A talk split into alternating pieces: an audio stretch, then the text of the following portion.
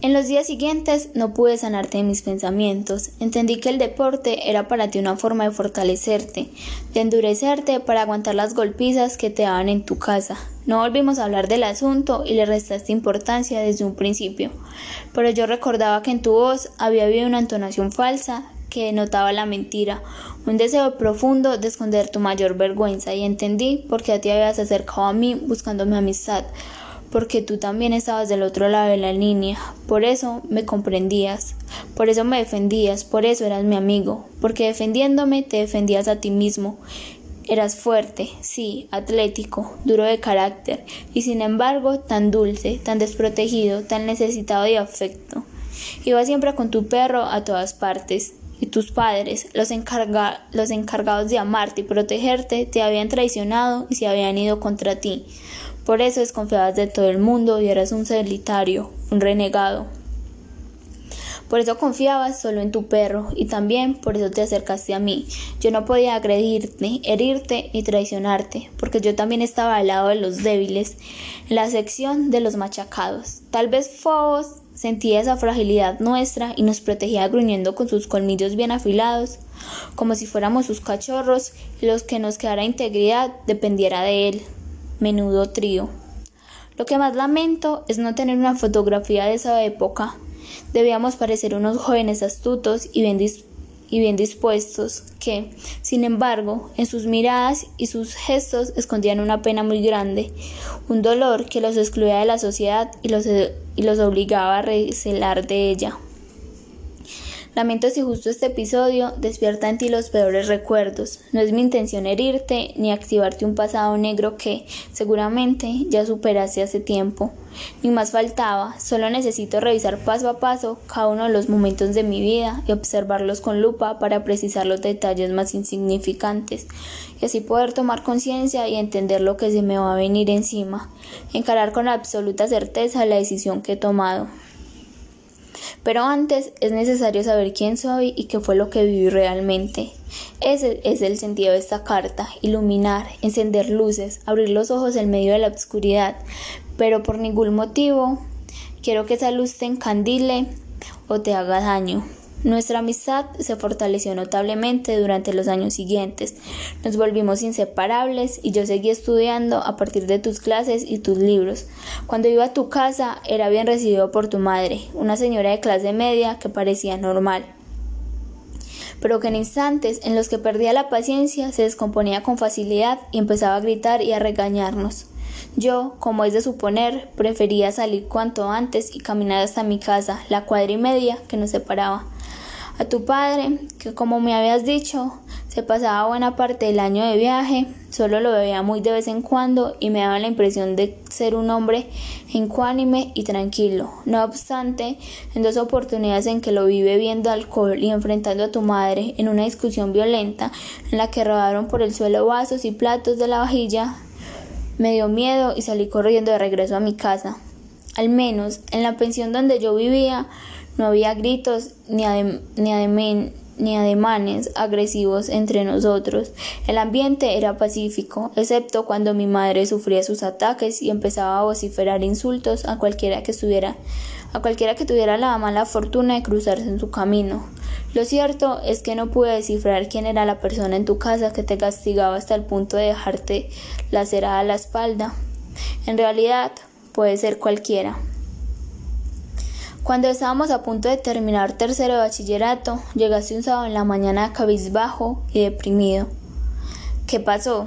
te pregunté mientras me vestía de afán. Mi papá se fue esta mañana de la casa, dijiste con una voz apagada que solo usabas en momentos críticos. ¿Otro viaje? No, se fue del todo, definitivamente. Va a vivir en otro lado. Así parece.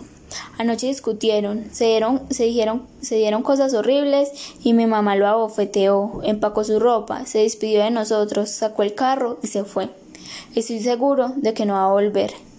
En las horas de la tarde descubrimos lo que había pasado. Tu mamá le había encontrado unas fotos comprometedoras con una mujer indiada de baja estatura, muy joven, un amante, quizás, con la que tu padre compartía su vida durante sus largas correrías de trabajo. Y ahí fue Troya. Tu madre lloraba desconsolada, maldecía y renegaba de un matrimonio que, según ella, lo único que le había traído era amargura y desolación. Nosotros sacamos a Fobos y nos fuimos a caminar al parque, al parque Nacional. Recuerdo bien ese día porque casi no logramos regresar. Cuando estábamos por cruzar el caño de la avenida 39 de uno de los conductos subterráneos que atravesaban la carrera séptima, aparecieron tres gamines mayores que nosotros, de unos 15 o 16 años, y se nos plantaron al frente en una actitud presuntuosa y altanera que buscaba intimidarnos. Mi aspecto físico les produjo una sonrisa. Tú te quedaste como si nada, relajado, y yo intenté imitarte, pero no pude. El miedo se me notaba. Fobos empezó a, gruñir. Queremos las chaquetas y los zapatos, nos ordenó el más grande con una sonrisa de superioridad. No son de su talla, dijiste con tu aplomo habitual. Pilas, malparido, que no estamos para jueguitos. Intervino otro que dio un paso al frente y me señaló, si no quiere que el enano empiece a chillar. Se llama Alfonso y no llora nunca afirmaste tensionando un poco el cuerpo y preparándote para enfrentarlos. El primer puñetazo los cogió por sorpresa. Yo nunca te había visto pelear y me puso muy nervioso. Las manos me temblaban. Fobos empezó a ladrar y a mostrar los dientes enfurecido. suelta el collar, Alfonso, suéltalo. Me ordenaste mientras encarabas a patadas al segundo atracador. Obedecí como pude y Fobos se lanzó sobre el tercer gamín y rodó con él por el suelo, buscándole el cuello para matarlo. La sangre del joven, que se ponía los brazos al frente para protegerse de las dentelladas del animal, empezó a brotar a borbotones. Fobos mordía y jalonaba. Los dos antebrazos Fobos mordía y jalonaba los dos antebrazos. Te miré y ya tenías sometido a tu contrincante en el piso. Yo seguía de pie, inmóvil, sin saber qué hacer. Ya, no más, ya, gritó el joven que estaba sangrando debajo de Fobos. Nos rendimos, no más. Te pusiste de pie y te acercaste a mí. ¿Estás bien? Sí, al pelo, respondí un poco nervioso. Cogiste la correa, enganchaste el collar de Fobos y lo retiraste haciendo un gran esfuerzo. Vamos, déjalo, Fobos, suéltalo, repetías mientras tirabas la correa hacia atrás. Al fin lograste desprender al perro el joven que suplicaba clemencia bañado en sangre. No dijiste nada más y nos retiramos hacia la carrera séptima para regresar a casa. Ya, Fobos, ya, tranquilo, le decías al perro mientras lo acariciabas debajo del cuello. Cuando alcanzamos la calle 40, bajamos pegados del andén hasta la panadería San Marcos.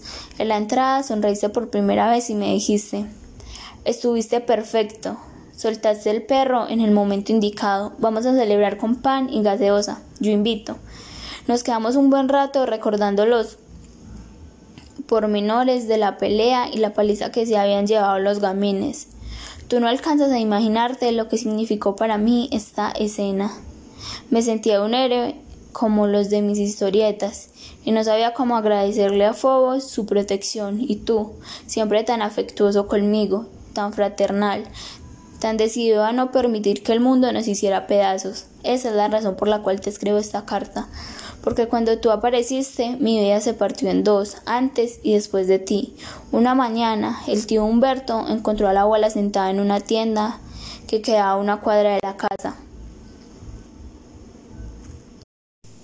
Le preguntó qué le pasaba y por qué no había regresado a tiempo. La abuela le contestó con impotencia. No recuerdo cómo hacerlo. A partir de ese día, la abuela empezó a sufrir de trastornos de la memoria inmediata. Un mecanismo interno de, su cerebro se había atrofiado para siempre y la había dejado a la deriva, abandonada en una especie de presente continuo en el que era imposible precisar las acciones que habían sucedido apenas 15 o 20 minutos atrás. Me da los buenos días tres y cuatro veces en las horas de la mañana. No sabía en qué día de la semana estábamos y no sé si recuerdas que a ti te confundía con su único sobrino que vivía en Estados Unidos y te saludaba diciéndote Hola René, dile a tu mamá que pase por la tarde a tomar onces conmigo, que no sea ingrata como su hermana. Tú y yo nos mirábamos sin entender nada, luego subíamos las escaleras corriendo, muertos de la risa. El problema es que con el tiempo la atrofobia fue creciendo y la abuela terminó perdiendo también otras facultades. No sabía quién era quién, mezclaban los nombres y las entidades, como si estuviera viviendo en una película de su propia vida. 40 o 50 años atrás, pobre abuela, se fue quedando atrapada en una dimensión propia, lejos del tío y de mí, que la queríamos tanto. Lo grave de su salud es que ya no podía bañarse sola ni comer sola, la mano le temblaba y la comida quedaba esparcida por su pecho. Ni salir a la calle sola, se fue haciendo evidente cada vez más que necesitaba ayuda profesional. El tío terminó por buscar una institución para ancianos donde la cuidaran y la atendieran como ella se merecía. Se la llevaron una tarde de lluvia en una ambulancia. Una semana después era mi cumpleaños y nadie lo recordó. Extrañé como nunca su torta y el almuerzo especial en el que yo participaba desde las horas de la mañana.